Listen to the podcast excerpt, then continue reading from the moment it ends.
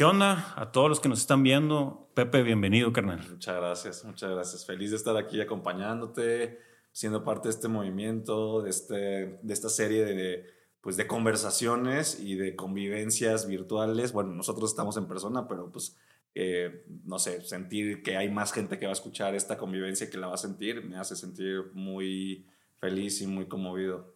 Gracias, carnal. No, hombre, igualmente. Este, estamos ahorita en, el, en Ciudad de México, nos venimos acá a grabar algunos capítulos, este es el primero, abrimos con broche de oro, broche de oro acá con, con Pepe. Eh, Pepe es un, pues ya se está convirtiendo en un amigo, es un conocido de conocidos, pero es un productor musical bastante talentoso, le ha producido música a Caloncho, al Arturo, a los rumberos, ahorita nos platicas un poquito más, pero mucha música producido. Es parte de una casa productora, Los Tres Kamikazes. Es correcto. Eso es porque son tres socios, ¿no? Somos tres socios. Buenísimo. Que es un estudio y son productores que colaboran juntos, ¿no? Exacto. Eh, han hecho mucha de la música reciente y tienen una característica para mí que es un como un sazón de amistad, mucho profesionalismo pero con una despreocupación espontánea. Yo así lo percibo, ¿no? Eh, que para poder hacer eso se necesita mucho talento porque tienes que dominar la herramienta para poder jugar con ella, ¿no? Entonces, pues por acá está este, Pepe Portilla. Es Pepe, Pío. Es que mucha gente me llama... Licenciado Cariño también. Exacto, bueno, o sea, Pepe, pues obviamente mi nombre, ¿no? José, José Portilla, mi nombre real, este, de nacimiento, que mi bendita madre me puso. Saludos a mi mamá por ahí. Y este, pues de ahí se fue migrando al Pepe, de ahí al Pío, porque, no sé, estaba de moda, ¿te acuerdas de la época de los reggaetoneros? Y yo decía, Simón. yo voy a hacer, pero de los poperos, ¿no? O sea, y voy, a inventar algo. Entonces salió el Pío, ¿no? De Portilla, de Pepe Portilla, ¿no? Y, este, y ya después, bueno, pues eh, Licenciado Cariño es mi proyecto como artista, eso es muy aparte de, del, este es el personaje que, que me gusta en el que me gusta transformar, transformarme e incluso este, pues, convertirme de vez en cuando, ¿sabes? Como que salirse un poco del Pepe tradicional que todo el mundo conoce y, entrar a otro personaje eh, que también es muy conectado a mí, pero que eh, incluso hasta lo uso como una terapia, ¿no? Como quiero sacar este lado eh, que nunca he sacado a lo largo de mi vida a través del licenciado Cariño, ¿no? Que es el personaje. Está perro. Si escuché alguna de las rolitas, está perra la que tienes con los rumberos. Es, sí, una, de las que escuché. está chila. Sí, sí, sí. Pues te digo, ah, y bueno, pues Pepe Portilla, pues como persona, pues eh, originario de Veracruz, Córdoba, Veracruz. Chula. Y este, bueno, soy músico, soy productor, me gusta mucho. Eh, eh, escribir canciones, eso siempre me he identificado con ese, esa parte eh, que nunca me consideré profesional, realmente siempre lo hice desde un lado como de, quiero decir lo que estoy sintiendo ahorita, punto. Okay. Eventualmente em, eso empezó a gustarle a unos, luego a otros, luego a más gente, luego llegaron a más artistas más grandes y empezó a, como que a moverse esto, ¿no? Mucho más, Tres Kamikazes, como bien lo dices, es mi familia, es mi segunda familia más que mi empresa. Y justo es eso, creo que es algo que tú notaste muy bien, que es, es como esta convivencia, es como este lugar seguro donde varios artistas eh, de diferentes, de hecho, áreas, o sea, eh, visuales, eh, musicales, creativos en general, se juntan y pues como familia intentamos, pues literal, o sea, apoyarnos unos con otros, como tú tienes este proyecto, yo tengo este, a ver, yo te aporto esto, tú me aportas esto. Y creo que eso ha sido, pues, una de las razones por las que hoy en día seguimos juntos y seguimos trabajando. Este, saludo también a Oliver y a Héctor, que son mis socios, hermanos. Claro, me tocará conocerlos. sí, son tipazos. Y que, bueno, pues, justamente tenemos como pues, diferencias de edades que también marcan... Eh, épocas de cada uno y como que nos aportamos desde, desde el lado tal vez que yo puedo tener, ¿no? De mi personalidad, mi experiencia con la de uno de mis socios que tal vez tenga más experiencia y, que, y, está muy chingón eso, ¿no? O sea, está muy, muy enriquecedor y por eso creo que nos ha, pues nos ha ido bien, la verdad. Qué chulada, carnal. Creo, fíjate, en esa parte, eh, la cuando me toca ver amigos músicos creando o a personas que se dedican a temas de creatividad o arte, creo que lo que suaviza y une mucho y nutre la unión de personas con un objetivo es que al practicar la creatividad y el arte, como eso viene, es un sentimiento que viene de dentro, te convierte en, el, en un niño. O sea, Exacto. Es como lo más burdo de la existencia, es como llegamos. Entonces creo que cuando se logra como confabular o cuadrar algunas personas que en su fin es crear, o sea, esa, esa unión es súper importante y rompe edades, rompe un chorro de cosas porque esa, esa parte del niño interior está súper vivo y ese es el chingón, pues. Sí, sí, sí. 100%, o sea, también por eso creo que también un niño, eh, como bien lo mencionas, como que no se fija en las posibles consecuencias que puede haber al hacer ciertas, ciertas Exacto. cosas, ¿no? O sea, desde un juego, desde una travesura, desde, o sea, no hay, un, no hay una consecuencia que pueda habitar en su mente. O sea, Sí. ellos lo hacen. Lo mismo, por eso también viene el nombre de Tres Kamikazes, que es, o sea, que es, eh, y nuestro eslogan es, aunque la industria se caiga a pedazos, ¿no? Pero románticamente significa, pues damos la vida por la música, no pensamos en las consecuencias, probablemente, o sea, hay que tirarse al, al agua, obviamente, bueno, el concepto de un kamikaze es, Sí, ya sabes lo que es, ¿no? O sea, es, es más de alguien que literal se quita la vida por defender su país, en Sí. este caso un avión, un piloto, pero nosotros lo estamos como llevando a un lado como más de vamos a muerte por esto, porque al final se viene una vez a esta vida, tenemos la fortuna de tener un talento cada que, que, se nos, que nos llegó, que lo estudiamos, que, ¿sabes? Pero, pero es un don tener un talento, lo que sea, lo que sea. Yo siempre le digo a la Claro. gente, no importa si es musical, no importa si es eh, que se te dan muy bien los deportes o, o que es muy bueno para matemáticas, eso es un talento y deberías ir a muerte sin pensarlo porque eso te va a llevar a chance de hacer el siguiente iPhone, chance, Claro no. ¿sabes? Sí. Ahí fíjate eso que dices, me llama la atención. Recientemente, por ahí lo comenté en algún capítulo, pero creo que vale la pena. Eh, leí un libro eh, de, se llama, el título está malo. Es El dinero, ¿cómo es? El dinero no es el problema, el problema eres tú. Una cosa, ya es que hacen de esos libros. Sí, sí, sí, sí. Es, es- este libro es reciente, ¿no? No es de que padre, hijo, padre, pobre, tan viejo. Pero bueno, hablan del tema de las virtudes, las virtudes o los dones y dicen, en tu existencia, pues todos somos amor, etcétera, todo este rollo, ¿no? Así holístico. Cualquier creador que, que creas, ¿no? De- del que vienes. Dice, pero esa virtud fue donde tu creador se pulió y le puso la salecita o te pegó el toque final Ujú. de esas tres, cuatro cositas que te puso, esas fueron las virtudes. Y es el acto de amor más puro del creador. Entonces te puso eso, las tienes que aprovechar. Y dice, y como eso es amor, esa vir- las virtudes que te dieron, que naciste con ellas, ya luego las desarrollas. Es amor, el amor es infinito, dice el vato.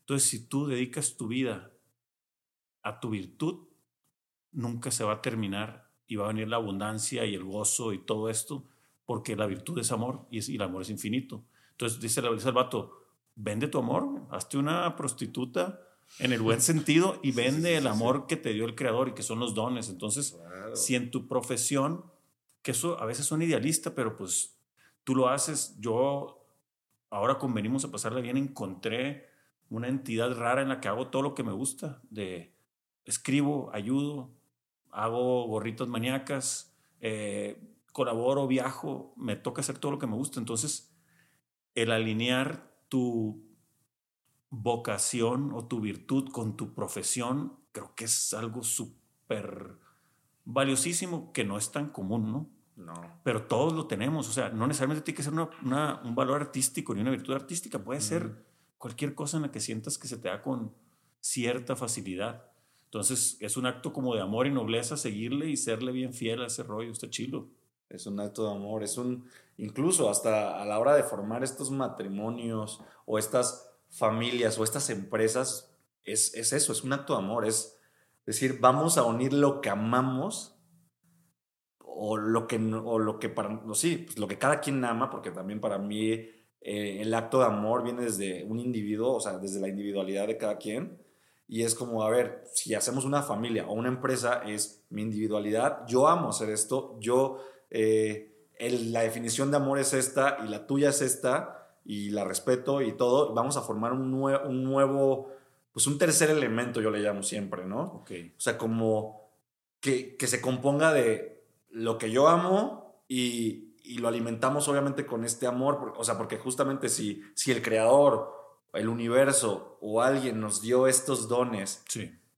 nos toca a nosotros crear un tercer elemento, creo, también es, creo que parte de, del desarrollo humano, pues poner ahora nosotros una semilla en un lugar que puede ser un tercer elemento, puede ser una familia, puede ser un disco, puede ser este, un acto de servicio a la comunidad, puede ser muchas cosas pero justamente poniendo esa semilla que a ti se te implantó y que pudo crecer y ahora estás teniendo frutos, es ahora, bueno, voy a agarrar esta semilla que se me dio y ahí va, y la voy a poner aquí y a ver qué sale.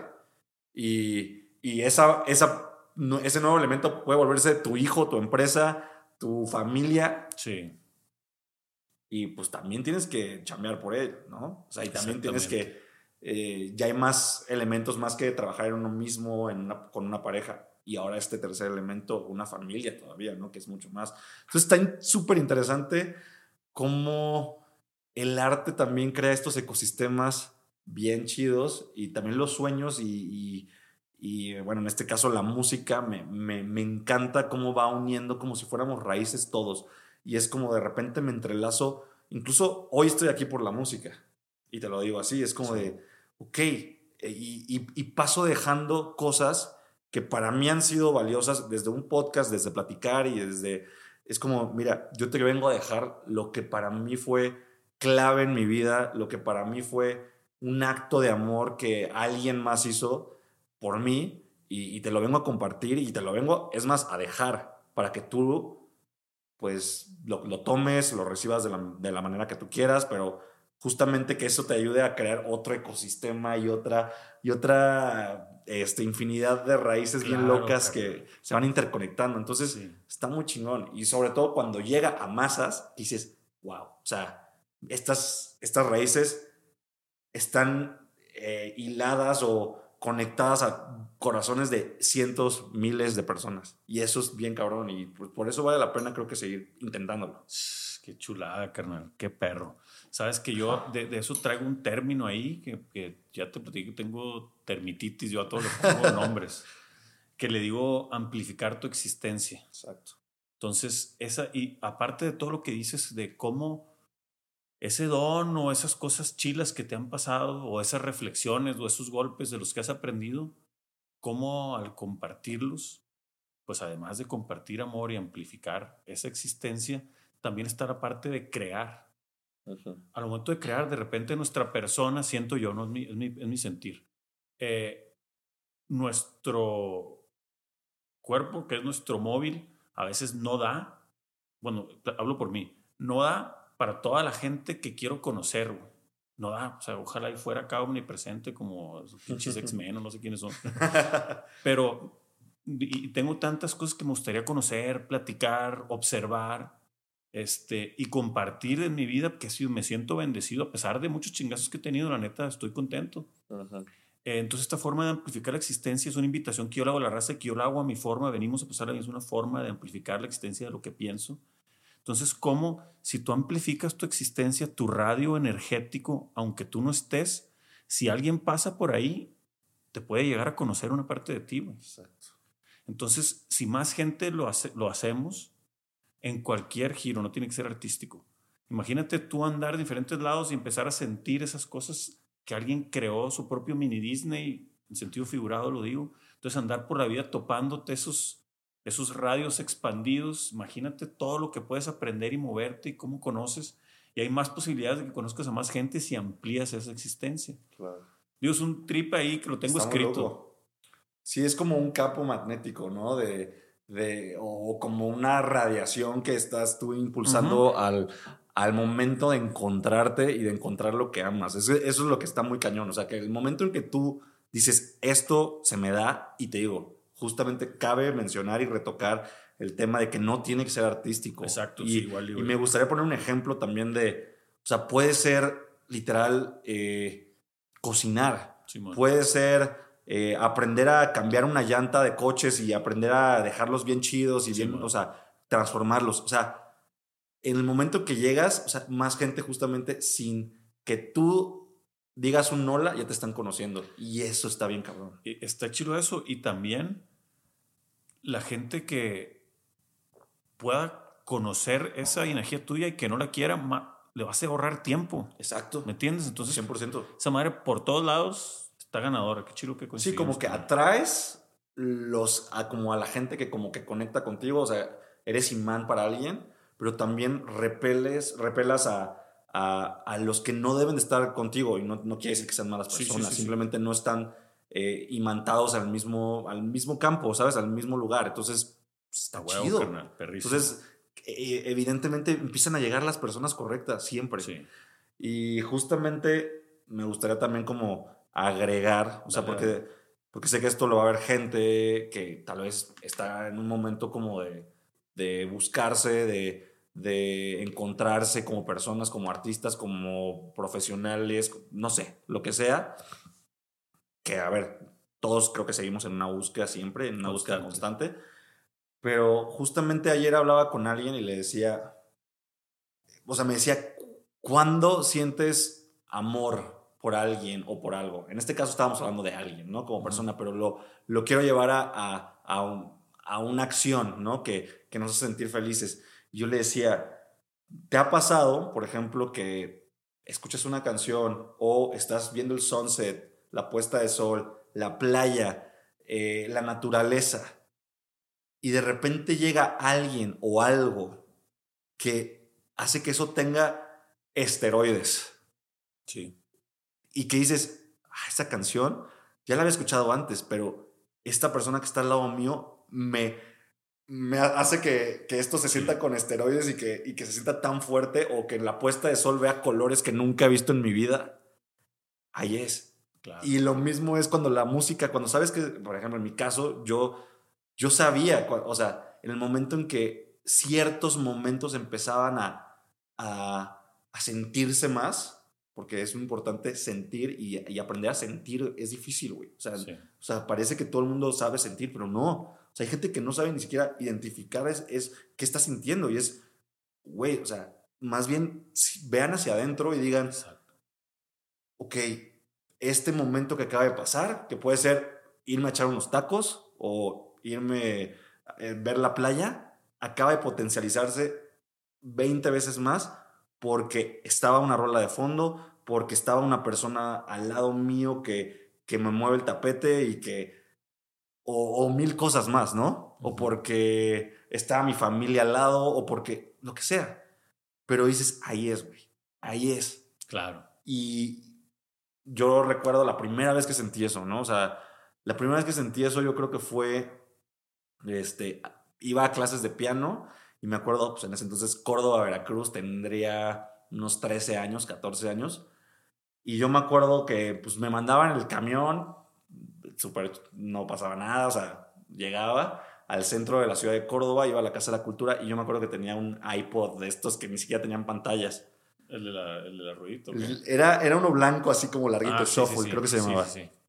Y este, creo que era de los primeros. Y me acuerdo que metí rolas, así que bajé y, y las puse. Y me acuerdo que iba en el camión y, y veía la ventana y veía el reflejo y, y, y decía, a la madre, güey. Se siente muy cabrón esto. Y era porque creo que nunca había como que sentido escuchar canciones que me gustaba en soledad, porque aparte era un adolescente, tal vez siempre estaba como vigilado o, Sí. o, ¿sabes? Pero como que ponía canciones de cualquier artista y decía, mames, güey. Y la repetía 70 veces y me echaba un trip de, de mi colonia a donde iba a clases, escuchando la misma canción y decía, qué chingón viaje. Se me pasó de volada. No sentí que era un camión que estaba lleno de gente, que se movía todo, todo culero, güey, ¿sabes? Y de repente dije, es esto, güey. A huevo, carnal, a huevo. es A esto". ver, carnal, aprovechando, ¿me puedes platicar algún recuerdo, el primero que se te venga, un recuerdo agradable de morro? De morrillo. Un recuerdo el agradable. primero, o no, no tiene que ser agradable, el primero que digas, que tengas presente. Pues.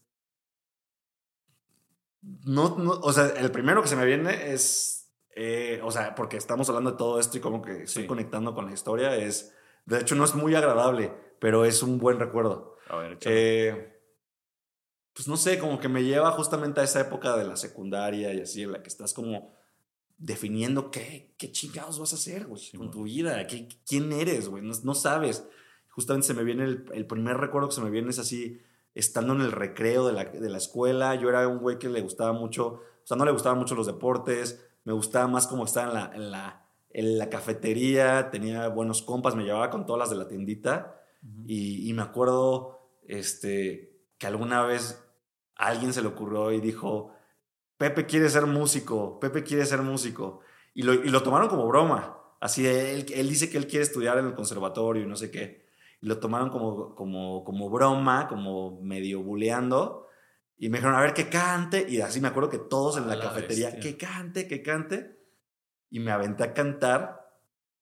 Y te lo juro que desde ese día nunca alguien volvió a dudar de lo que yo podría hacer. Entonces, sí sentí una presión muy dura, pero pues, ya ni me acuerdo la canción que canté. Fue una en inglés, tal vez, de Oasis o alguna cosa así. Eh, y, y todo el mundo así como No mames, qué perro. Lo- aplaudiendo. que lo vi como película, güey. Entonces, pues está padre, como que pasan ese tipo güey. de cosas y se me viene a la mente eso. güey. Y tú ahí, carnal, ya, ya sabías de música, o sea, ¿cómo llegó la música a ti? Pues, mira, la música siempre me acompañó. ¿Tus Ah. padres tienen algo que ver con la música? No, no? mis Ok. padres no tienen nada que ver. O sea, realmente tienen, tienen que ver en el lado del apoyo, que eso es ultra valioso. Ok. ¿no? Pero creo, ya después me gustaría tocar temas de eso, porque justamente también es importante ver el tipo de apoyo, porque, que a ver, súper agradecido, pero bueno, me gustaría primero tocar el inicio y luego los tipos de apoyos que Dale, pueden dale, tener dale, los padres, también por si alguien que lo está Que escuchando sea útil para los que andan en esta puede, búsqueda. puede sí. ayudarles, ¿no? Eh, pero bueno, mi, o sea, bueno, mi primer acercamiento fue desde chiquillo, güey, o sea, cinco años, seis años, como que me encantaba ver pelis. Literal, solamente las ponía para, y las adelantaba para escuchar las partes musicales, ¿no? O sea, rolas, o sea, rolas de Disney y así. Y, y justamente siempre he tenido como este, esta forma de regresar canciones y regresar y regresar. Y justamente es algo que he tocado en terapia, como que me gusta mucho las emociones fuertes y me gusta, ¿sabes? Como la, la super emoción, ¿no? Como que, como que ese tipo de cosas. Y si yo la siento con una rola, con una un, un lugar, un viaje que hago, lo quiero repetir exactamente igual. Que a veces eso puede hasta meterte el pie, ¿no? Porque nunca va a ser igual, nunca va a ser las mismas condiciones, nunca va a ser. Pero desde ahí me daba cuenta, ahora me doy cuenta que, que tenía esto, que me encantaba una rola y la repetía y la repetía y la repetía hasta se sacaban, yo creo que de onda mis papás, ¿no? O sea, como de, o sea, este güey está obsesionado con esta rola, ¿no? Pero más bien era el sentimiento, era el sentir eso y yo, yo quería volverlo a sentir toda la vida, ¿no? Entonces, eh, ahí me acuerdo que fueron mis primeros acercamientos. Luego también, pues le preguntaba a mi mamá que le gustaban las canciones y de chiquillo le decía, oye, ¿por qué? ¿Por qué a la gente le gustan tanto estos artistas que salen en la radio y todo? Y me decía, porque tocan el piano y cantan. Y yo dije, no. Por ahí es. Dije, no, toda mi vida quise ser eso. Toda mi vida quise ser el que canta, el, el que toca el piano y el que canta. Entonces, pues ya a los 10 años le digo a mi mamá, méteme a clases. A los 12 empiezo una formación eh, bastante rigurosa musical. O sea, ahí en Veracruz hay varios centros de iniciación musical infantil que son Ujú. de gobierno y que son, pues, como estos pre-conservatorios. En el conservatorio tú puedes entrar a los 12 años Ok. y la carrera dura 10 años, ¿no? Entonces, si entras a los 12, puedes graduarte a los 22, como cualquier joven, ¿no? Eh, yo entré a los 12 al primero al primer eh, escuela que se llama Irbao en Orizaba y ya después me ac- acabo, entro a una orquesta sinfónica, tocaba cello también y a los 15 entro al conservatorio y me mudo a Jalapa. Ahí es donde está el conservatorio. Ahí conozco de hecho a Oliver, que es mi socio. Él también estudiaba ahí, es mayor que yo, pero pues bueno, íbamos en el mismo salón. Y, este, y entré a los 15 a, a la Facultad de Música y terminé el primer periodo, que se llama preparatorio, que dura seis años, pero lo acabé en cuatro. Entonces a los 19 termino el primer, el- los primeros dos este, bloques, por así decirlo, de la educación musical formal. y ya después quedaría el que es de concertista o profesional, que es cuatro años más. Ok. Entonces, esos cuatro años más Mames, dije, Es como, es como medicina esa madre. no, no mames, güey, está cabrón. Cabrón. Y, y hay unas, o sea, ya luego es otra historia, güey. O sea, como el nivel o la pedagogía que se utiliza en los conservatorios es, o sea, no existe.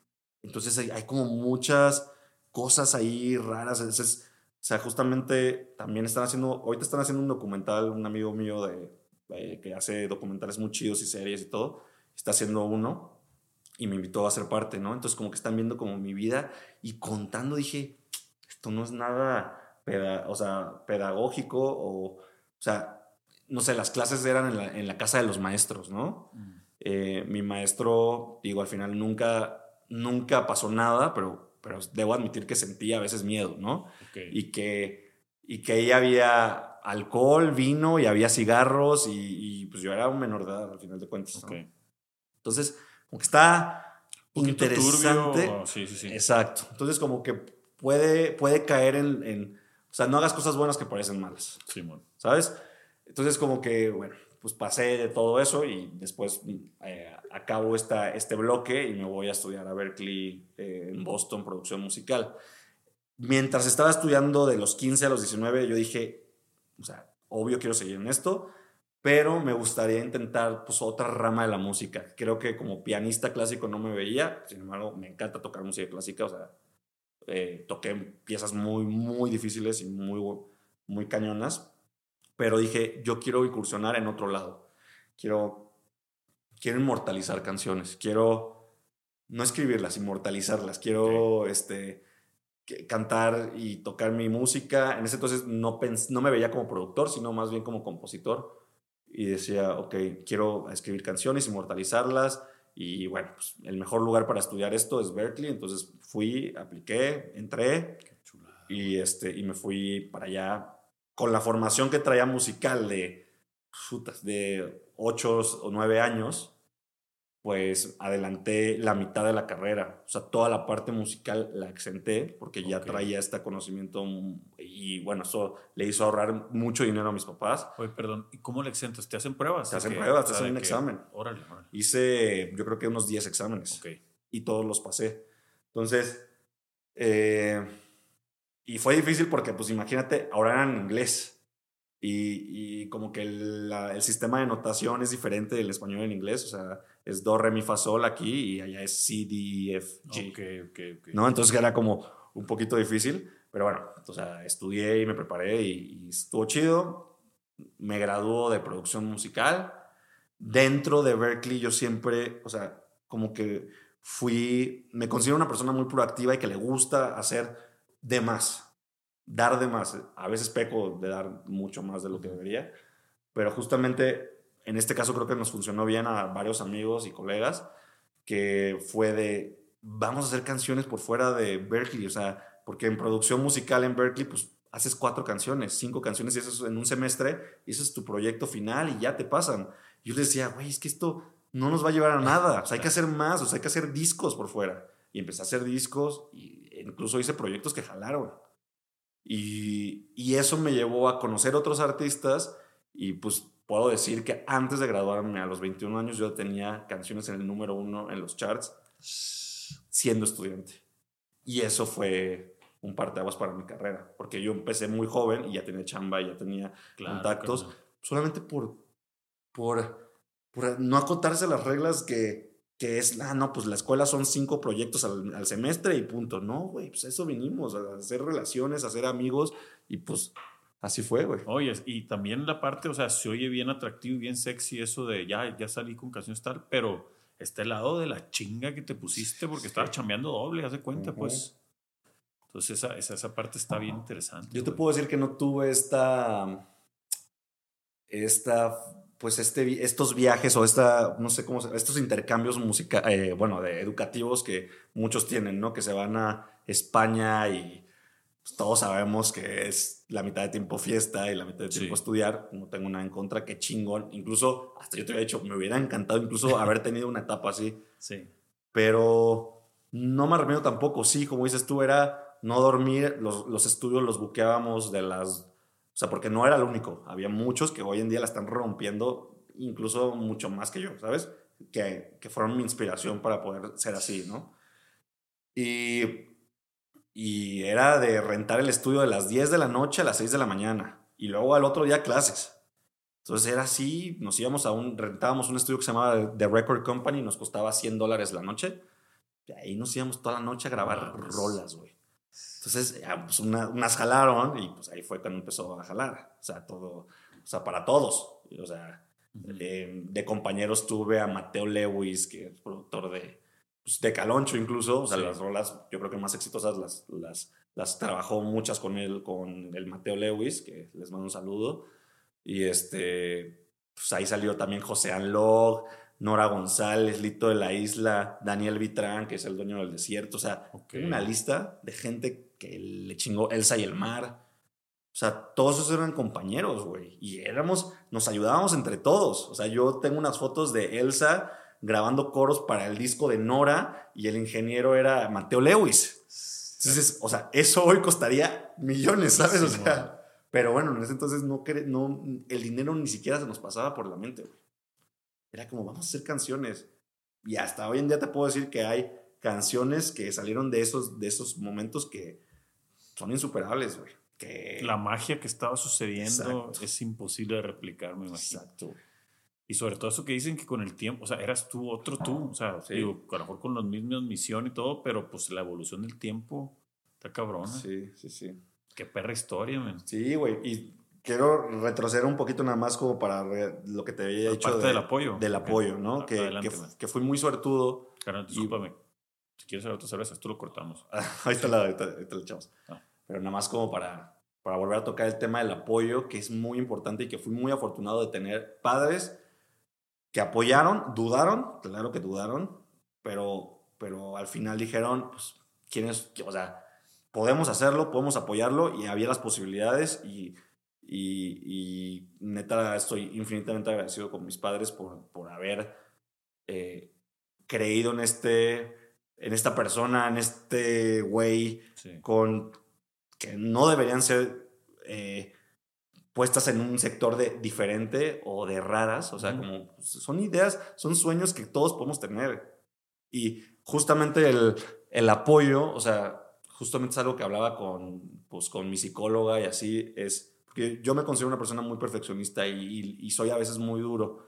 Entonces hay que diferenciar los tipos de apoyo. Yo creo que mi mamá fue una, un apoyo increíble, pero mi mamá es de las que apoyan como de empuje, empujando. ¿Sabes? Como, órale, vámonos con todo. Y hasta que te sangres los dedos. Y esto si lo escucha mi mamá se va a acordar de mí, porque siempre me decía eso, ¿no? Y estudias hasta que te sangren los dedos porque tienes que ser el mejor.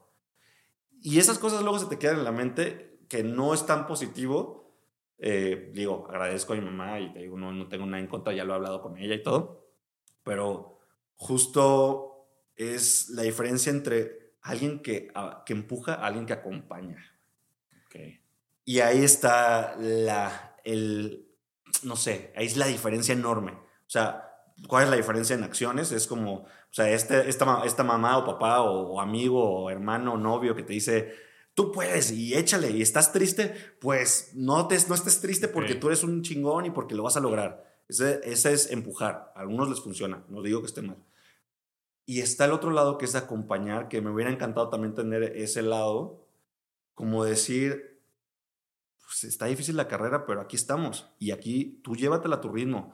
Eh, es una carrera difícil, pero, pero aquí, tiene, aquí nos tienes a nosotros. Sí, es más como un soporte que un Exacto, es un acompañamiento y eso es para todas las cosas en la vida. Eso es para, para si un amigo se siente mal, mejor tú le acompañas y dices, güey, lo siento que estés triste, aquí te acompaño, aquí estoy. Chao. Y a veces eso es más, es más este, valioso que decirle, no, güey, ahorita vámonos de peda y, y ahorita vamos a conocer a otras morras y... No, güey, o sea, ¿sabes? O sea, hay, hay, hay procesos que a veces se ven afectados por eso, porque a veces el empujarte más te lleva a ser muy perfeccionista, te lleva a no disfrutar el camino, que es bien chingón, que a veces estás triste y que también el camino del músico es muy jodido y no me van a dejar mentir todos mis compañeros que me estén escuchando. Es muy jodido, güey. No es el color de rosa que todos ven ya cuando, cuando ven millones de reproducciones en Spotify. no, no. Es no, no, solitario y, duro. Es muy solitario. Es, es feo porque, porque también pues estás metido en una industria en la que todos, pues podría ser superficial, no todo superficial, porque ahora que ya estoy dentro digo, güey, hay gente bien chida como el Caloncho, como los rumberos, como toda esta gente con la que he trabajado que digo, güey, son personas brutales, que lo que menos ven es el lado superficial, sino el lado humano. Y eso es, eso es un tesoro haber encontrado. Pero hay también el otro lado de la industria, ¿sabes? Que también es un poquito más superficial, es el que está de moda, ah, no, pues vamos con el que está de moda. Y, y pues si tú no estás de moda, si tú no tienes éxito, si tú no tienes una canción en la radio, si tú no tienes nada, pasas desapercibido. Sí. Entonces, ahí es, es, es, durísimo ese momento y te sientes triste y lo mejor es decir, güey, me siento triste. Y puedo, estar, y pues. puedo estar triste hoy. Porque no hay forma de que salga de tu cuerpo si no lo, lo aceptas. Como que ningún sentimiento es permanente ni es para toda la vida. O sea, la tristeza llega y se va. El enojo llega y se va. Los celos incluso que puedes tener o la envidia que a veces nos llega por alguien más, llega pero se va. Y la felicidad también. Y la felicidad también. Todo. Sí, sí. Lograr entender eso te hace un parón o no, güey. Me costó años, güey, poder encontrar eso, encontrar esa, ese, esa, ese balance en mi vida y poder decir, güey, pues sí, sí me siento, o sea, la chingada que, que mi rola no jaló, la rola que le pusimos tanto amor no vaya jalado, güey. Bueno, pues ya, estoy triste hoy, dos horas se me pasa. Y empiezas de nuevo, güey, y, y empiezas con más energía, que si te lo guardas, Ahí te quedaste. ¿Sabes qué, carnal? Me quedé pensando ahorita justo cuando estabas hablando. Eh, como observador y conociéndote, ¿no? Ahorita que estoy como espectador y encantado escuchando tu historia. Fíjate, güey, a mí me gusta mucho como conectar puntillos. Ahorita dijiste, está el tema del, del que acompaña y, y, es como un soporte, y está el tema del que empuja, ¿no? Del que te anima. Este, creo que en el tema de padres, güey, pues ya cuando seamos padres, yo tampoco soy papá, eh, sabremos, pero dicen que hay una magia, sobre todo en el tema de la mamá, ¿no?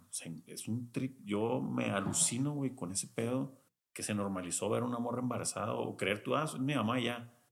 Güey, que tú que creas cosas y haces rolas, imagínate algo que sí. sale una persona que ahorita hace rolas, güey, esa madre a mí me pone bien locochón. o sea, me clavo seguido. Pero bueno, hay una magia, una conexión fuertísima emocional de la mamá y una inteligencia ese séptimo sentido, sexto, no sé cómo le dicen. Pero bueno, tal vez, carnal, no lo digo tu caso, lo digo yo también por mí. Ese tipo de apoyo que tuviste tal vez era el que tú necesitabas, güey.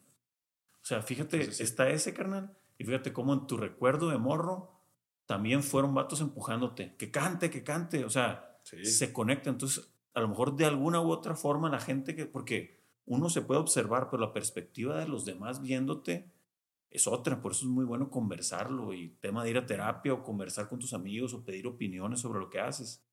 Este, entonces, en esos dos casos que son bien importantes, las dos formas de apoyarte fue puchándote, no Sí. Entonces, qué perro, güey. Güey, yo no me arrepiento en lo absoluto de nada, güey. Así era la maroma, güey. En lo absoluto, te digo, esto es como una reflexión que he tenido Claro. Que probablemente muchos de mis inseguridades de hoy, porque las tengo, pudieron haber sido evitadas si hubiera tenido otro tipo de, de sí, sí, sí. De, pues, sí, de acompañamiento o de empuje. incluso. Sí, ¿sabes? Fíjate que, por ejemplo, te platico mi caso. Yo, eh, desde morro, era, pues, me gustaban las ondas acá maniaconas. ¿Qué son maniaconas? Maniaconas me refiero a, pues no era, yo nací en Culiacán, toda mi infancia en Culiacán, y pues es, muy tradicional toda la vida, porque es ciudad chica, es capital, pero es chica. Y mi familia es una familia tradicional. A mí me metieron en una escuela de puros vatos, güey, del Opus ah. Dei, etcétera. O sea, ese tipo de familia. Muy buen pedo todos y todo, ¿no? Eh, mi papá viene de una familia de seis vatos, puro vato, y se piden de la garza y esa cada raza que mucho honor, bien, bien chingón. Y yo he aprendido mucho de ellos, güey. Quiero, en muchas cosas quiero ser como ellos pero es el deber ser, el papá, la empresa, el tal, estudio, este caso, o sea, toda la rutinita que ya sabes, la tradicional chila, güey, que a mucha gente le funciona, no estoy diciendo que esté mal, ¿no? no, no, para nada. Pero, pues yo desde morro estaba en la escuela y no quería estar, eh, a los 14 años me metí a clases de tai chi, güey, y mi mamá me sacó, me dijo, te estás haciendo bien lento. Creo que no te hace falta esa madre, ya saben, güey, y pues a lo mejor tenía razón. Bueno, fue varias cositas diferentes, güey, el caso es que cuando estaba en escuela de hombres hasta la secundaria yo ya no quería estar ahí. Me quería cambiar a la prepa, pues a una mixta. Y no era tanto las morritas, era que era un cambio, pues. Simón. Y ya logré ahí en base a unas tranzas que hice en la escuela para pasar porque era bien burro. Logré, estuve en el, Chapu- en el TEC, etcétera, en la prepa. Y ya cuando iba a hacer la carrera, güey, yo quería estudiar filosofía. Mm, Y dale, dale con filosofía. Y mi papá, güey, pues el güey, licenciado en administración de empresas, constructor acá y toda la familia. Y era como de que, no, güey, y él le tocaron los, estudió en los 70 pues decían, pues esa madre es puro hippie, te vas a morir de hambre. Y muy probablemente tenía razón, ¿no? Y yo le planteé todo, me acuerdo que le hacía presentaciones de PowerPoint, güey. Según yo acá, como pitch de ventas, pues de chécate, jefe, este, este pedo, morrillo.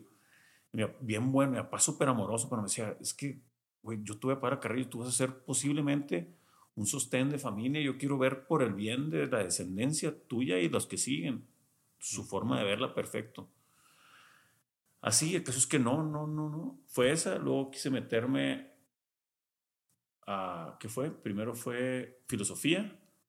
Luego fue comunicación con especialidad en producción audiovisual, que esa me mamaba machín, güey. mm, Mi papá, pues tenía lo de su época. Igual me dijo, no, güey, lo más cerca que entré fue a mercadotecnia, güey. Más cerca de lo que eso que sí, quería. sí, sí.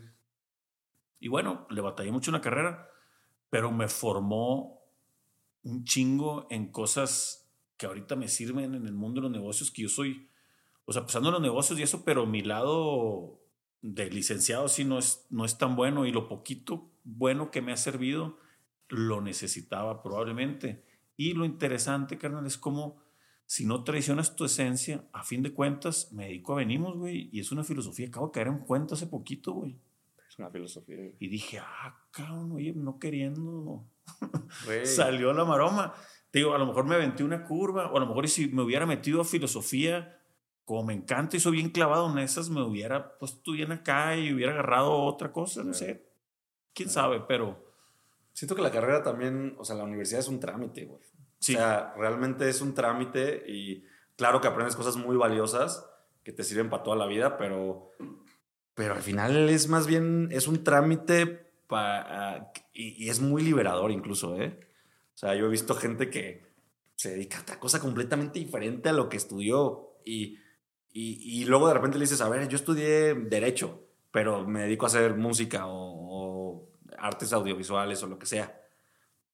Y de repente dices, a ver, pero pues, te sabes la ley, sí, el artículo 55, y no te los agarras. Dices, Está perra. esa chingón, Simón. chingón, ¿sabes? O sea, Simón. porque te enriqueciste de otros lados, güey. Entonces, Exacto. ese trámite también te dejó cosas valiosas, ¿sabes? O sea, Totalmente, güey. Entonces, creo que está muy chido que hayas como que, pues, seguido más las enseñanzas de, de tu familia, de tu papá, de... Que, que al final, güey, la neta es que también los dones de, pues, supongo que tu papá y mi papá tienen las mismas edades, este, pues, güey, no sé, o sea, como que ti- tienen un, algo que no, tampoco se estudió, tienen algo que, que tampoco eh, se puede aprender, que tampoco, o sea, vienen de otra época, vienen de otros momentos y hoy en día ya no existen. Entonces, o sea, sus, sus abuelos, sus papás les enseñaron a ellos unas cosas que, pues, ni siquiera en ese entonces Claro. la mitad de la gente podía ir a la universidad. O sea, ni la mitad. Yo creo que un 10% iba a la universidad. Entonces está muy interesante cómo somos una combinación de todo, güey. O sea, Sí. Es- es- está impresionante. O sea, tú eres una combinación de, de valores de tu abuelo, luego tu papá y luego tu mamá y, y tu tatarabuelo que era así. O sea, quién sabe, pero eres una eso. combinación y aparte de el sistema educativo al que fuiste parte. Así es. No, y, y, y yo también, ahora que me quedó el triple, que dije, ah, cabrón, me con la filosofía. Y como viéndole también el lado amable, dije, qué chingón.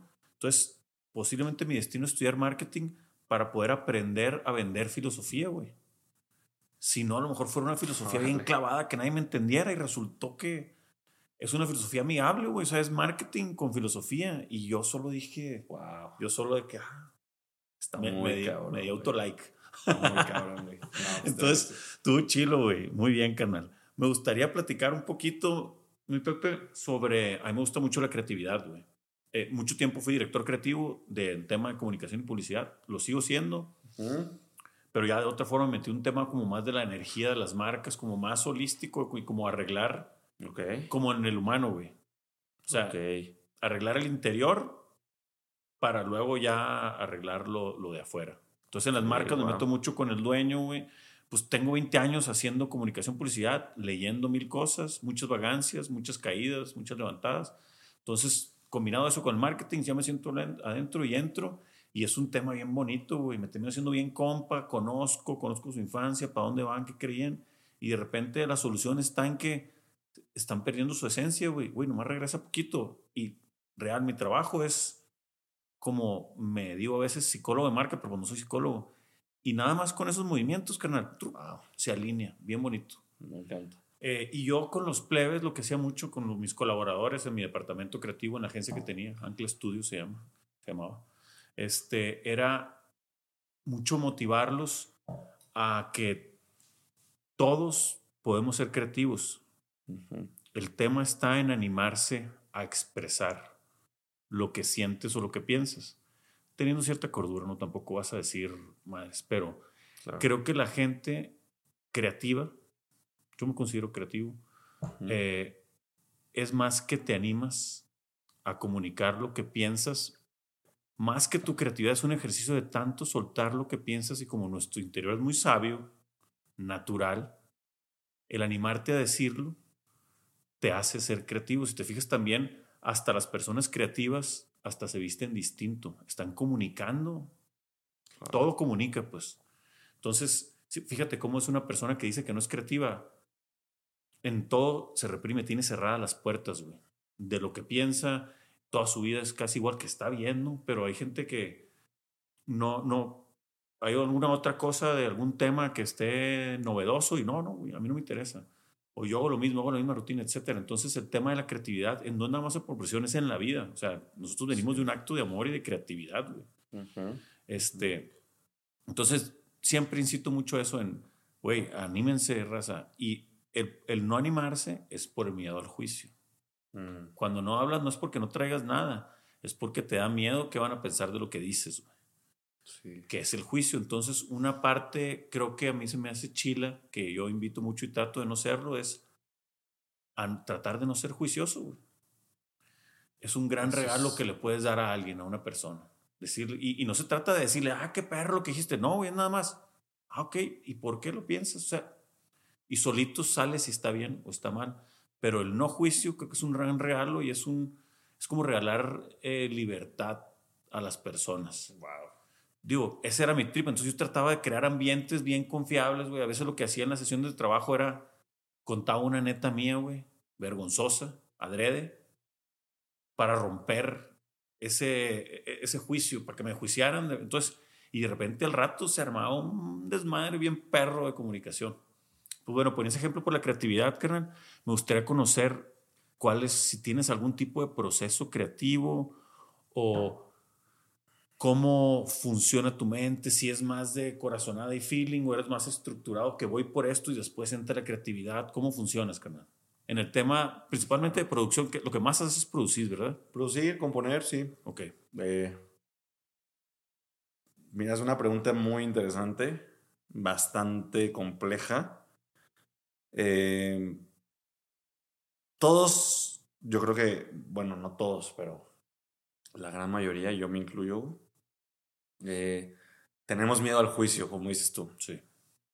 Eh, es algo que persigue a los artistas más grandes, a los futbolistas más grandes, a quien sea. Es muy difícil poder decir, me vale esto y, y ya, y que, o sea, me vale lo que piensen los demás de mí y así. Es un, Claro, y ahí, perdón, te interrumpo, Sí, es importante eso porque entre más famoso es, hay más seres humanos dando juicio, por eso es más miedo. La gente cree que a los Sí. famosos no les da miedo.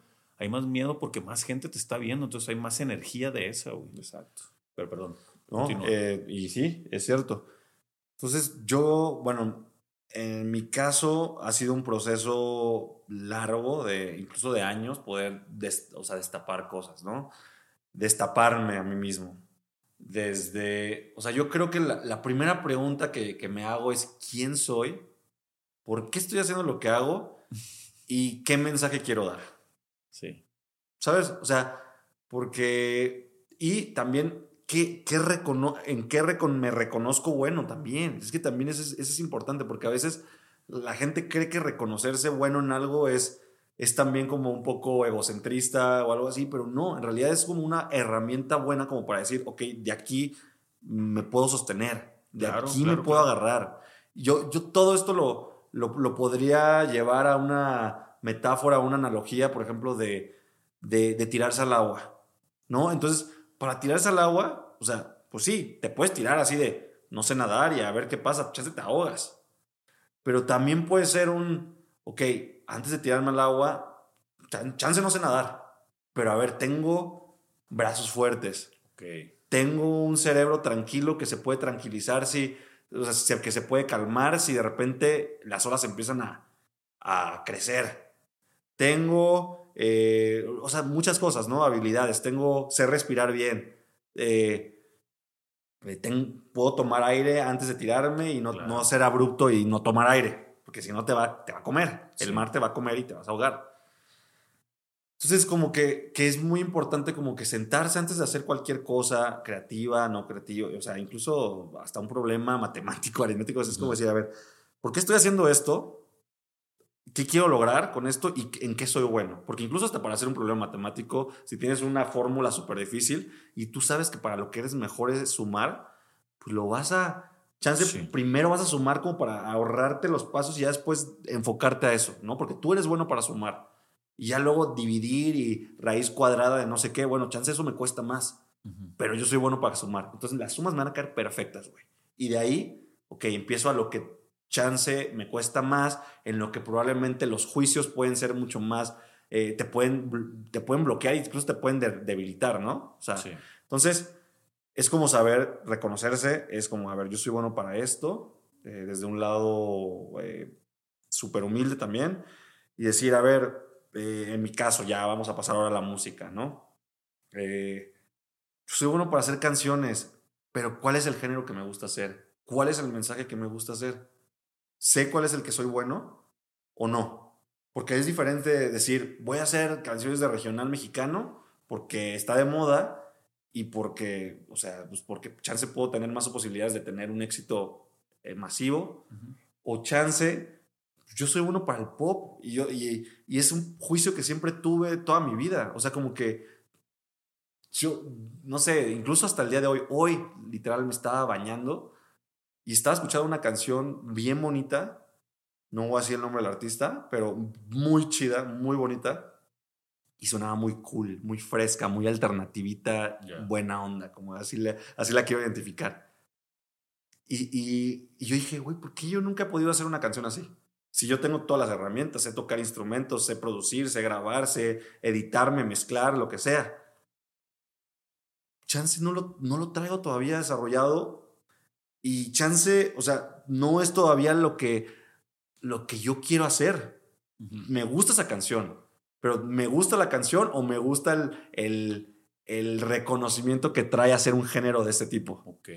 Porque chance es como de, mm, la gente que hace este género es más cool, la gente cool eh, de, la Condesa y de la Roma le gusta escuchar a este artista. Ya. Pero yo sinceramente dije, güey, yo no quiero eso. Yo quiero, eh, o sea, yo amo el pop, yo soy un artista pop, yo soy un compositor pop y, y y me reconozco que soy bueno para eso y lo que involucra el pop, ¿no? Y para comercializar canciones de todos los géneros. O sea, si tú eres rockero, o sea, que, me, que he hecho muchos discos de rock, vienen a mí porque saben que yo les puedo dar este factor pop que no tienen. ¿Cómo? Repetir las canciones, te las aprendes porque te las aprendes, este, fáciles de cantar, un momento para que la gente se memorice la canción y la pueda repetir contigo. Eso es mi trabajo, eso es lo que yo sé que soy bueno. Y me ha costado mucho aceptarlo y reconocerlo y, y de ahí partir, ¿no? Entonces, creo que justamente regresando a qué es este proceso creativo para mí es reconocerse dónde estás parado, para lo que eres bueno ¿Qué se te facilita hacer? Porque eso es una ventaja. O sea, lo que se te facilita hacer es, es, es, es como, como cuando vas al gimnasio y tú sabes que los brazos son los que más fuerte le puedes dar y las piernas no. las piernas, puta, esas cuestan. Sí. Bueno, pues primero vas a ver que vas a entrenar brazos, estoy seguro. Y en las piernas las vas a dejar como medio para el final. Sí, bueno. No porque no las vayas a entrenar, sino porque justamente primero quieres abarcar lo que ya sabes, lo que eres bueno, sentirte fuerte, ahora sí irte a las piernas. Ok. Y es lo mismo. O sea, es reconocer dónde estás parado para decir, ok, este es mi ancla. O sea, en mi caso, el tema de ser popero o, o sí, o sea, sí, com- eh, comercializar un género Sí, sí, sí. es mi ancla. Esto nadie me va a parar nunca. Y me siento orgulloso de quién soy y de lo que sé hacer. Entonces, ya después me voy a meter a las aguas del rock o a las aguas del alternativo o a las aguas del reggae o de lo que sea. Pero yo estoy agarrado aquí y es como de, ok, sí, aquí vamos a hacer una rola de rock pop, lo que sea, o rock o indie, lo que sea, pero yo estoy agarrado aquí y eso me, me hace creativo, güey. Porque siempre estás en tierra Simón. y, y aquí estás en agua, no, no pisas fondo. Pero es importante tener tierra en lo que tú eres bueno. Claro. O sea, ser, sentir que estás tocando algo donde te estás sujetando, güey. Que no te vas a ahogar, güey. Ahí. Eh, y, y de ahí empiezan a fluir las cosas, güey. Ok, perrísimo, carnal. Me, me encantó la, la analogía. Men, y ya si nos vamos a una parte un poco más práctica o técnica, ya que Ujú, estás en ese sí. terreno en el que tú conoces y eres bueno, este, ya al, al momento de ejecutar, por ejemplo, ¿nos puedes platicar cómo funciona cuando, digo, el ejemplo más cercano que tengo es Caloncho. claro. Caloncho llega con una idea, algunas las hacen juntos, otras llega con la idea. Tú, tu mente, ¿cómo funciona, carnal, cuando llega esa, esa melodía y esa tareada con guitarra con dos, tres líneas claro. y que tú sabes que la vas a producir? ¿Cuál es tu... eh, ¿Tienes identificado qué es lo primero que reacciona? ¿Que tú imaginas algo o, o lo repites o cómo, cómo, cómo funciona tu mente, carnal? Si se puede Eh, saber. No, claro, güey. Eh, en primera, siempre tienes que, o sea, hay como valores y éticos incluso que, que son importantes tener antes de abordar cualquier canción que alguien te trae, ¿no? Porque de ahí tú también ves de dónde viene. Claro. Es, es- no nada más es oír la canción, es escuchar, que es diferente. O sea, escuchar una canción es escuchar qué hay detrás. O sea, es, es escarbar por qué está escribiendo esta canción Caloncho en este Claro, momento. eso es conocer al humano detrás de, Exacto. pues sí, sí, sí. O sea, ¿por qué? Entonces, en primera es escucharlo con mucho respeto, obviamente, o sea, claro que siempre lo vas a decir desde un, desde un lado como, a ver, creo que esta canción está buena o "Mm, no me gusta, pero creo que puede mejorar así. O sea, si, Sí. si, tu, si tu comentario es, no me gusta, ¿por qué? ¿Y cómo lo podemos hacer mejor antes de, de que se vaya a sacar de onda al artista que digas, Sí. ah, pues no me gusta? No mames, güey. O sea, Sí, se siente, se siente gacho. A mí me lo han dicho y se siente gacho. Pero es diferente. Dices, creo que no soy el más fan. Creo que, que si se fuera por este lado, podría quedar bien cabrona desde donde yo la estoy viendo y la estoy escuchando. Pero si a ti te gusta, chingue su madre. O sea, literal es lo que yo les digo a los artistas. Si a ti te gusta y tú crees en esta canción, vámonos, güey. Huevo. Y le voy a meter todo el amor, todo el cariño. Me va a gustar porque me va a gustar. ¿Sabes? Porque porque no hay nada más cabrón, o sea, que, que a un artista que ame su propia canción, güey. Eso no. Te, te la vende, güey. Y por eso a la gente le gusta, güey. Porque dices, güey, este vato ama su rola, güey. Aunque a ti no te guste. Sí. Y, pero, güey, no mames, me contagiaste. Y por eso ya siguen las siguientes preguntas, güey. ¿En qué te inspiraste? ¿Por qué dices esto? Ok, para entender Todo- todo el contexto. todo bien con tu vida, güey, porque pues qué tal si, no sé, voy a cambiar de artista, ¿no? Sí, sí. Para no meter este, como a, a solo uno, pero Sí. no sé, es como si Sabino, que también es amigo, y me preguntara, oye, este, eh, no, no sé, si sé que tiene una relación y de repente me llega con una canción eh, un poco más triste, eh, con una letra que dices, ay, güey, todo bien, o sea, literal, quieres hablar, quieres platicar de dónde viene esta canción, porque también todo eso, o sea, la música también es colores, la música es, es eh, exponenciar ese sentimiento que... Este, qué bonita profesión, la neta. Sí. Entonces a veces dices, güey, ¿cómo lo voy a, a, a- a potencializar este sentimiento que, que trae el artista ahorita, que está tal vez triste, por ejemplo? Pues Sí. Pues voy a generar sonidos más oscuros. Tal vez voy a agarrar una guitarra y la voy a. No voy a tocar los aguditos, sino los graves y, las, y en posiciones como mucho más eh, gravecitas sin tocar las, las cuerdas agudas. Entonces, eso crea un ambiente. Entonces, todo parte de. de yo, yo siempre lo digo como desde la voz y la historia. Eso es como mi, mi eh, punta de la pirámide. Así le digo siempre a los, a los productores con su trabajo, a los artistas, es la música para mí se construye al revés, se construye de la punta para atrás. La punta es tu voz y yo voy a hacer todo lo demás para que te sientas cómodo, sobre todo cuando llega una canción que es guitarra y voz. Sí. Pues, pues la, la, base de la pirámide puede ser la guitarra, pero chance a veces ni termina siendo esa, ¿sabes? Entonces es como de, pues la voz es, es, es todo, güey. Es la fuente de energía más importante que tiene el humano. Sí. Y la principal fuente de energía que emite el humano desde que, nací, desde que nacemos, güey. O sea, lloramos y eso es nuestra voz. Y esa es la primera energía, ahorita que estamos hablando, esta energía se está expandiendo por el mundo. Imagínate cuánta gente en el mundo está hablando y está generando energía. Y dices, a la madre, güey. Sí. O sea, es, es, es, ondas, es, o sea, literal, físicamente es... No, y, y física y holísticamente, canal, es la forma de sanar, es la principal forma de sanar, comunicar, güey. Lo que es. O sea, la única forma de traducir lo holístico o energético en algo en nuestro plano terrenal es comunicándolo. O sea, cualquier canción, cualquier idea chingona que tengamos, cualquier proyecto, cualquier sentimiento, casa que quieras construir, si no lo comunicas, no existe. O sea, es el paso número uno de la creación de cualquier término. Entonces es algo impresionante esa madre. O sea, de repente normalizamos también el, ah, no, no, güey.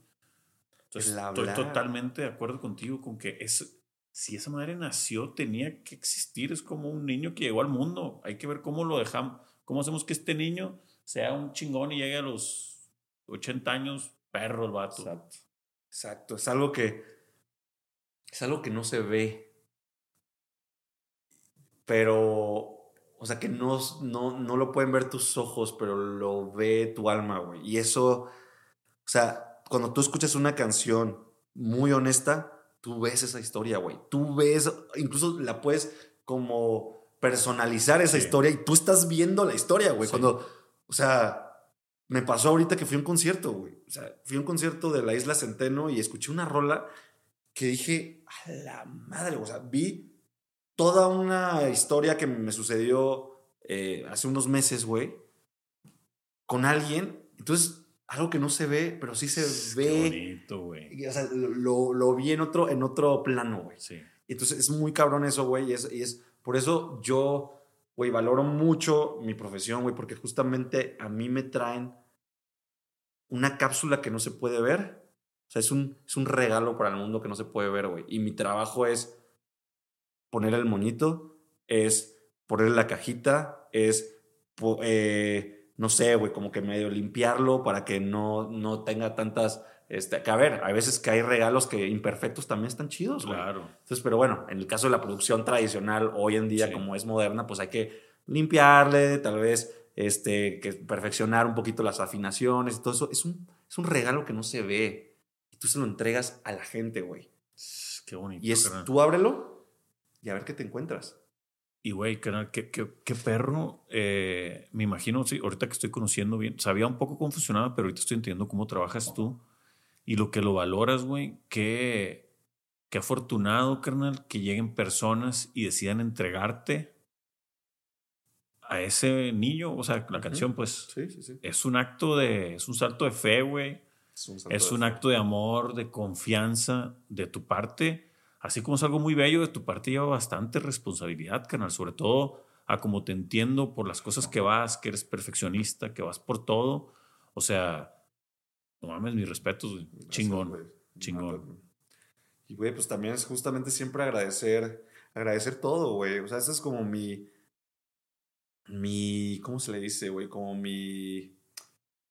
Eso es lo que me gusta hacer diario, ¿cómo le llamo? Es parte de mi rutina agradecer. Sí, ¿Sabes? O sea, decir, güey, gracias porque puedo hacer lo que me gusta, puedo comunicar cosas, porque puedo eh, incluso llegar a sentir cosas que no me pertenecen a mí, güey. y eso... Y que las haces tuyas. Eso es muy cabrón, güey. O sea, eso sí ha sido de las cosas más locas que me ha pasado. Me pasó con Caloncho, me pasó, o sea, haciendo este nuevo disco que está, que está por salir, el Tofu. Güey, tiene muchas cosas de las que yo tal vez no he vivido. Porque perdón, eh, pues no tengo la misma experiencia que, que Caloncho de vida, porque pues él es, es mayor que yo. No te, no te, quiero quemar, amigo, pero... pero este... Y no pasa nada, güey. O sea, él ha vivido cosas diferentes, sí. únicas, bien perras, güey. Me ha contado unas historias que dices, güey, no sí, mames. Güey. O sea, qué pedo que viviste esto tan joven, güey. Y, y, y, qué chingón, güey, ¿no? Entonces, justo llega y me, y me comparte sus ideales y me comparte sus valores y su o sea, todo, güey, todo, todo, lo que es Caloncho, no nada más de sus canciones que son increíbles y, que su, y su talento que es brutal, es que, que, que, neta es un ser, güey, o sea, Caloncho en general, hablando de él, pero hablo por también muchos artistas con los que he trabajado, sí. pero Caloncho es uno de ellos, que, que es un ser que, que no nada más tiene que ofrecer su talento y su música y su facilidad sí. para hacer rolas, güey, para comunicar, güey. Tiene otras cosas, güey, que... que que incluso como su productor decía, güey, ¿qué es esto, güey? O sea, estoy sintiendo esta em empatía con esto, eh, con esta ideología que él me está presentando ahorita, güey, sí. ¿no? Desde todos los temas que tú sabes que Caloncho uh -huh. eh, tiene, eh, muy chingones, por ser todos, güey. Y entonces dices, güey, güey, empatizo contigo, güey, está bien cabrón esto. Yo, o sea, neta nunca lo había visto así. Gracias, güey, gracias por, por meterme en tu universo, güey, sí. y por por dejarme y por dejarme una semilla bien chida que ha ido creciendo y que justamente cada vez voy adoptando cosas de mis artistas, güey. Al final, ahora el productor que soy es una combinación de todos los que han pasado, güey. Entonces, Caloncho tiene un poco de Sabino, tiene un poco del Arturo, tiene un poco de Playa Limbo, güey. Tiene un poco de, güey, de Manelik, que también es un artista con la que trabajé cuando empecé. De, o sea, de varios artistas, güey. Dices, Qué cabrón, güey. O sea, porque cada uno me dejó algo, güey. No importa el género, no importa el estilo, el éxito que tenga cada uno, güey. O sea, cada uno me dejó algo valioso, güey. Desde el momento en que alguien se abre a, a, pues a sus sentimientos y te dice, güey, ayúdame a hacer esta canción. Sí, no mames, te, las te la pongo en tus manos, güey. Me está dando algo, güey. Sí. Y me toca a mí también quedarme con algo de eso, güey porque yo también les estoy dando algo. Ellos también se quedan con algo de mí. Sí. Entonces es como un intercambio muy chingón eh, de reciprocidad, güey, muy chido, en el que tomas obviamente las cosas chidas de cada quien, güey, porque sí, puedo decir que tomo siempre las cosas bien chidas de cada quien. Y ni siquiera me fijo en las malas, güey, porque, pues, güey, todos tenemos cosas malas claro. también. Pero bueno, eh, y hoy en día, güey, siento bien lindo, güey, como decir, no mames, güey, gracias, Caloncho, gracias Alex Ubago, gracias. Todos los artistas con los que han pasado por mi estudio, güey. Juan Ingaramo. Gracias, güey. Porque eso único de ti, que a veces hasta es, les causa inseguridad, güey, es lo que más voy a recordar de ti, güey. Y lo que me deja, y esa palabra que dijiste cuando grabamos esa canción, porque, güey, o sea, yo debería hacer un podcast de la cabina y las cosas que dicen no, mientras estamos grabando, güey. o sea, es que, es, no sé, me tocó grabar a un artista, no voy a mencionar el nombre por, también sí, sí. Por, por, el, por, lo, por lo serio del, del, de lo que me contó, güey, pero justamente que, que asesinaron a su hermano, güey, o sea, él está en la música regional y neta nos echamos una hora platicando de cómo se sentía, de la impotencia que sentía, de cómo su mamá, eh, cómo el momento más triste de su vida fue ver a su mamá llorar. Güey, decía, cabrón, o sea, no eras la persona que, que conocí hace cinco minutos, hace diez minutos, eh, pues como un, un, artista que viene a trabajar conmigo normal, a grabar unas voces. O sea, te estás abriendo y, y güey, o sea, entiendo ahora por qué hablas de esto en esta canción. Sí. O sea, ahora te entiendo perfectamente, güey. Gracias por abrirlo, güey. O sea, obviamente siempre ahora ya tengo como esas esos como cuidados extras cada vez que un artista se mete a mi cabina y digo, güey, ¿necesitas algo?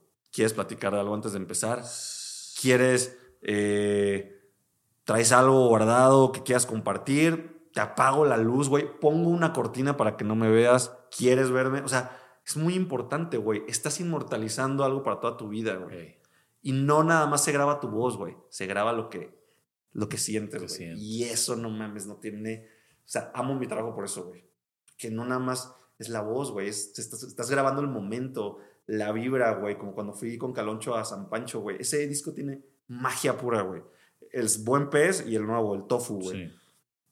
Güey, lo recordamos con tanto amor y ahora que fuimos a San Pancho por segunda vez a hacer el segundo disco, pues, güey, nos faltaban momentos que tuvimos en el primero, ¿no? Pero hasta tenemos, bueno, tú también te has tatuado el sí, logo, me puse güey. aquí el huillo, Simón. Porque nos marcó, güey. Porque justamente estoy seguro que Caloncho tampoco había sentido una experiencia igual que yo, la que yo sentí. Yo, neta, no es pedo. Dos días antes de ir al viaje de Caloncho, me asaltaron con pistola aquí en la Condesa, güey. Me robaron, güey, 40 mil pesos. Digo, no pasa nada. Al final, yo lo que quería era estar vivo. Eh, y, güey, fue muy traumante para mí, güey. Y luego, este, de hecho, incluso hasta le escribí a Caloncho, güey, me pasó esto, no sé qué. Eh, me siento, no sé si pueda ir. Y él, no, vente. Nunca había trabajado con él. Nunca. O sea, no nos conocíamos realmente, güey. Yo agarré un celular del Oxxo y me fui, güey. Sin Inés, sin nada. Me llevé mi pasaporte porque me habían robado mi cartera con el man. INE. Me fui y ese viaje cambió mi vida para siempre, güey. Qué O sea, chingón. cambió mi vida y no me arrepiento ni un segundo. Ahí me tocó mi primera nominación del Grammy. eh, sin esperarlo, sin pensar que hubiera pasado. Güey, nunca se me va a olvidar. Ese día, te puedo decir hasta el día de hoy, hace, o sea, el 19 de septiembre o por 18 19 de septiembre del 2021, fue el día más feliz de mi vida y lo compartí con Caloncho, güey. Felicidades, carnal. Entonces, Qué chulada. estaba muy cabrón, güey. Muchos de esos, vas a ver. sí. Qué perro, hermano. Qué chingona historia, güey. Ya, sí, pues saludos al Caloncho que le va a tocar ver esto, porque sepa el güey lo que impacta a sus camaradas, tanto en el tema musical como en el tema de amistad y personal. Tipazo, mi niño. Claro, claro. Muy bien, carnal. Oye, por ahí vi, me gustaría que me platiques, vi que estás armando estudio nuevo, ¿no? Sí. ¿Nos podrás platicar un poquito, carnal? O, o es... Con Oye, la, gusto. la pro- digo, lo poquito que vi en tu historia, la propiedad se ve bien acá, güey. O sea, es como la están adaptando, ¿verdad? Es una propiedad vieja. Es una propiedad vieja. Bueno, pues esta propiedad es, eh, está en Coyoacán, Ciudad de México, en un barrio muy bonito que es el barrio San Francisco. Eh, es un proyecto que tengo en conjunto con Oliver y Héctor, mis Sí. socios. Es de tres kamikazes. Esa casa es de tres kamikazes, se llama La Kamikaza, ¿no? y este. Está muy chido porque, bueno, es un espacio obviamente creativo. Tiene cinco salas de grabación. Muy grande la casa. Eh, lo importante de este lugar es la historia del lugar, güey. ¿Quién es el dueño? La gente que la ha habitado y sobre todo el por qué se construyó esa casa y, y- y todo lo que... O sea, la historia de la casa se conecta con el amor, güey. Entonces, está muy cabrón porque esa casa pues, se construye en el año 1915, la fachada principal. Hay- ha tenido modificaciones al- a través de los años. La hizo un arquitecto muy famoso que pueden investigar, se llama Caco Parra. En ese entonces él se hacía famoso porque se hizo famoso porque robaba cosas de otras casas del centro. Entonces las casas tienen este como piezas de diferentes cosas, güey, así que unos ladrillos de una casa y luego de repente tienes otros, otras rocas de otra casa y no tiene nada que ver una cosa con la otra. Entonces está muy interesante la, la arquitectura, ¿no? Eh, pero está bien chida la historia porque justamente Arnaldo Cohen, que es un pintor muy famoso, güey, que sigue vivo, es parte de la ruptura. Es, me parece que es de los únicos eh, últimos pintores que siguen actualmente vivos de la ruptura, que son Diego Rivera, Sí, sí. Orozco, este, Rufino Tamayo. Eh, bueno, él sigue vivo y él es el dueño de esa casa. O sea, Órale. estamos haciendo pues, ahí unos deals como para, para ver qué va a pasar con la casa, pero, pero bueno, o sea, él es el dueño de la casa actual y, y bueno, pues nos contó la historia de, de que esa casa eh, primero era un terreno enorme, que en realidad esa casa estaba dividida, eh, bueno, es una casa grande y está dividida en dos. Un- las- una mitad es nuestra casa y la otra mitad es de otra persona. ¿no? Pero era un terreno completo. Entonces llegan en el año 20 unos alemanes a, a comprar pues una casa, eh, y a- bueno, a construir una casa y pues contratan al Caco Parra y les dice, güey, pues yo les vendo la mitad del terreno porque él se quería quedar con la otra mitad. Entonces, construyen la casa muy bonita, que de hecho ahí sigue, está preciosa la casa, o sea, de, la habita nuestro vecino, un gran, un gran personaje. Y este, y, y bueno, pues eh, llegan los alemanes, se mudan a la casa y viene una chica de 17 años, muy guapa, alemana, y pues el Caco Parra, que ya tenía sus buenos 34, 33 años, ya estaba casado incluso, este, se enamora de esa, de esa chica y pues empiezan a tener como una, ahí como algo, güey, una movida, y construye una casa al lado, que es donde estamos nosotros, solamente para poder verla a diario, güey. Órale, güey. Para poder estar en contacto con ella.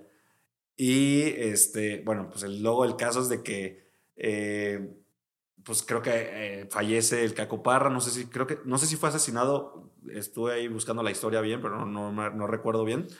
Pero bueno, la, creo que la, la, chava, la chava de ese entonces se queda con la casa, güey, o sea, no sé cómo, en qué acuerdos quedaron, se queda con la casa y ella se vuelve dueña de esa casa, la chica alemana. Sí. Entonces, eh, ya cuando crece, pasa el tiempo, eh, ya una persona de la tercera edad llega Arnaldo Cohen y pues le, le dice, güey, pues te compro la casa, ¿no? Entonces me dice, sí, pero la única promesa es que, pues, que la cuides porque pues, esta es, es una casa que se construyó con amor. Arnaldo Cohen llega después de mucho tiempo a, este, ahí a, a Coyoacán, como los 50, 60, y eh, compra esa casa y justamente después de un matrimonio se divorcia y se llega a esa casa.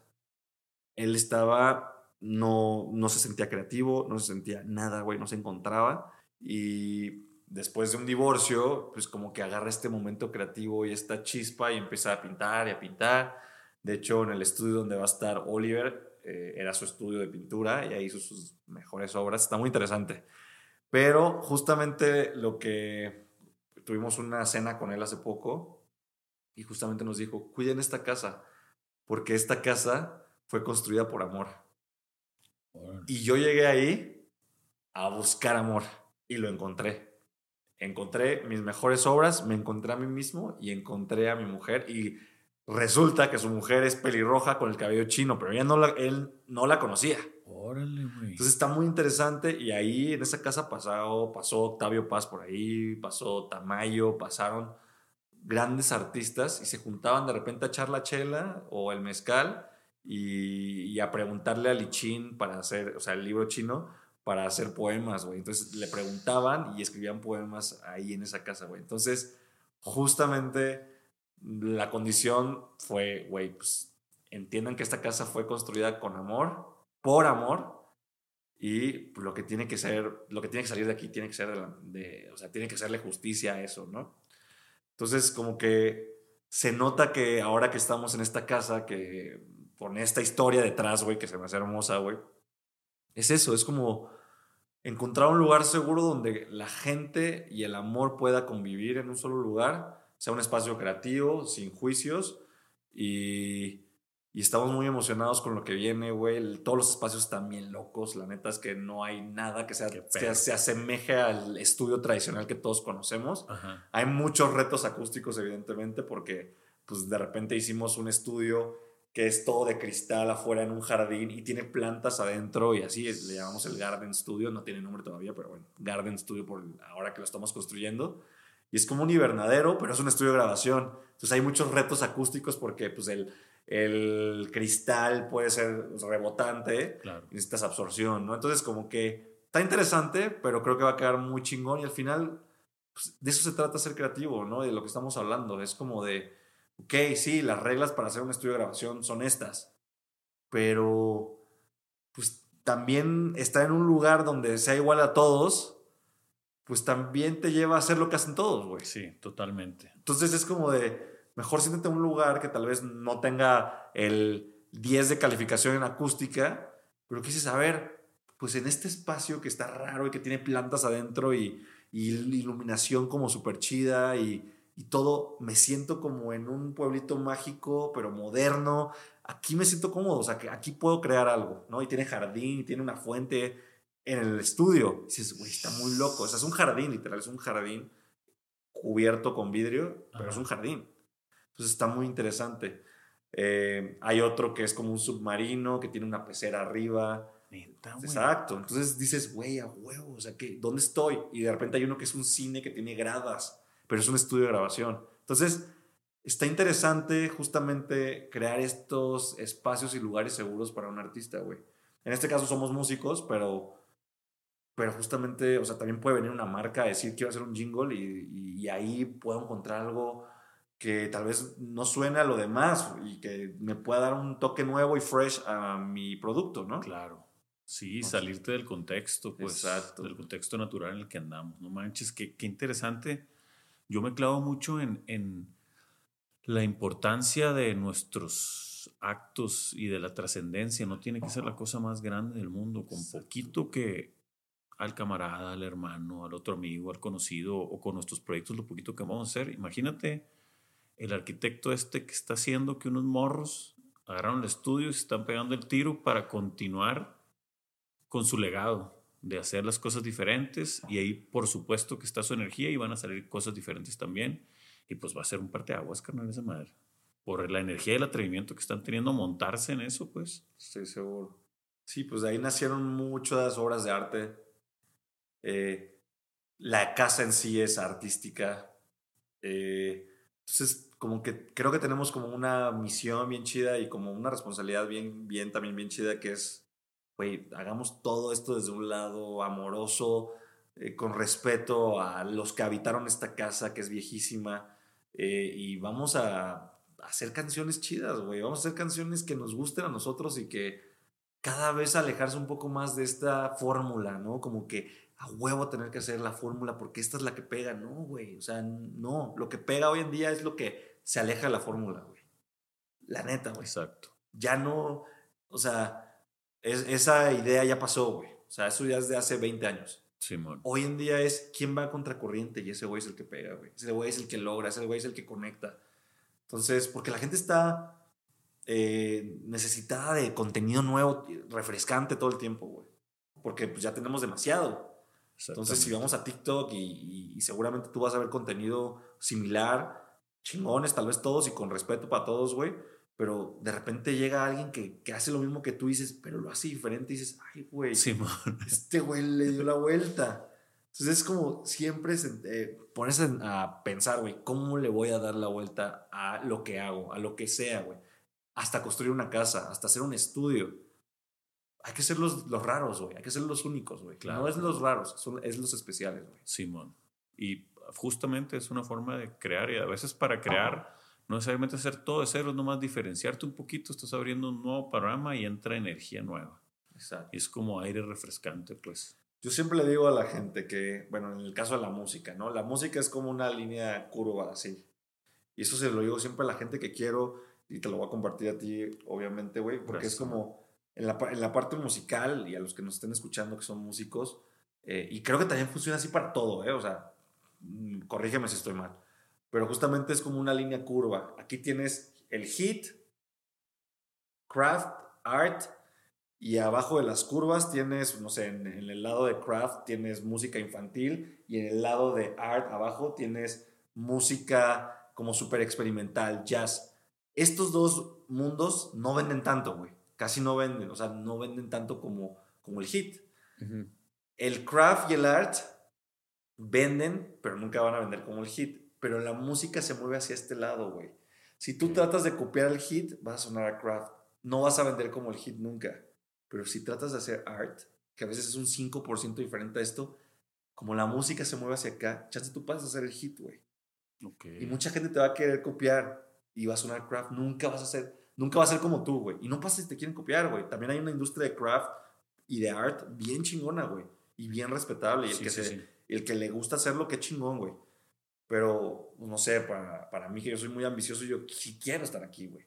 No he llegado todavía, pero sí siempre enfoco mi, mi energía, güey, voy a darle un toque artístico. Un 5%. Una, nada, güey. Un, una pinceladita de algo raro. Sí. Que no se escucha ahorita. Porque chance esa pinceladita fue la, es la que me lleva aquí. Entonces, no sé. Supongo que también es así en, en muchas otras áreas, güey. ¿no? Claro, y lo explicaste súper, súper claro, man. Qué perro, neta aprendo mucho de eso. Y sí, se trata de incentivarnos a dejar algo de nosotros en el camino para que tenga esa chispita y esa característica, pues. Exacto. ¿Qué es lo que nos hace únicos? Pues todos somos únicos. Si le inyectamos algo a lo que hacemos, va a continuar así. Qué chingón, carnal. Por eso yo siento que es importante y me gustaría compartir esto ahora en el micrófono, güey, que es, este, tiene mucha responsabilidad también decir cosas en un micrófono, güey. Pero decirle a, a todos, güey, que, que si nos consideramos creativos o tenemos un, una parte de nosotros destapada eh, que, que representa creatividad, tratemos de acompañar a los otros desde justamente fuera, o sea, no, no, no enjuiciar o no, no criticar a otra persona ni opinar, güey. Incluso es como de acompañar, justamente regresando al tema Sí. de acompañar, es como de, güey, me interesa saber por qué eh, ti te gusta usar siempre rojo, güey. ¿Por qué? Ah, pues porque no sé, pues porque me gusta pintar y, y, y siempre desde que era niño tenía el rojo y mira, he hecho estas pinturas. Nunca sabes si el simple hecho en vez de juzgar, preguntas y te quieres y, incluso interesar, güey, puedes hacer que un artista salga a- al mundo, güey, solamente porque tú te interesaste en lo que nadie más lo hace, güey. Entonces, siempre es ver más allá, güey. Así como escuchamos canciones cuando somos productores, más allá, es también ver más allá al que tienes enfrente. O sea, como yo es lo que te preguntaba, ¿no? O sea, ¿cómo le haces para hacer esto, güey? Para, para levantar una marca, para, o sea, para tener una vida en la playa, güey. O sea, a mí se me hace inspirador. Huevo. Y es, y es lo mismo con todos los demás, güey, ¿no? ¿Por qué cocinas así? ¿Por qué le echas este, chile de árbol a tu- toda tu comida, güey? Chance eres un chef cabroncísimo que nadie te ha descubierto, güey. Sí. Pero es siempre resaltarlo como algo positivo, lo diferente, güey. No como algo negativo. Y esa es una responsabilidad de todos, güey. Y es, un, es bien difícil, güey. Claro, güey. Y digo, termino con eso que dices, conectando con el tema. Esa es curiosidad, carnal. Preguntar el por qué y volvemos a lo de morros. Es un valor principal de niño. Entonces, digo, yo lo estudio mucho y lo observo. Ahí en esos valores básicos hay un chingo de respuestas. Cuando creemos que de adultos ya entendemos el rollo, ahí, o sea, en la alegría, la curiosidad, el asombro, güey. No dejar de asombrarnos. De repente nos acostumbramos a, a cosas, hasta paisajes, a levantarnos, güey, como si levantarnos fuera obligación de la existencia levantarse, güey. Y no, y no es para todos los días gritar de la emoción, pero, güey, me desperté al putazo. o sea, esa madre es otro pedo. Bueno, eso es ya más clavadón, sí. pero sí. Curiosidad, asombro, todo eso, carnal. Coincido contigo perfectamente. Pues sí. Muy- Pues, muy, bien, mi Pepe, perfecto. Carnal, ¿alguna red social donde te podamos Pues seguir estoy- o quieran saber más de ti? Claro, Pues estoy en Instagram como licenciado Cariño. Eh, Carino, porque no pues, se puede poner ñ, Sí. pero bueno, este, licenciado Cariño, si lo escribes también va a salir. Y bueno, pues invitarles a todo el mundo a que también escuchen mi música, que si puedo aprovechar el espacio. Claro, claro. Este, escuchen la música que, que también he compuesto para otros, que he producido para otros, que me den sus opiniones.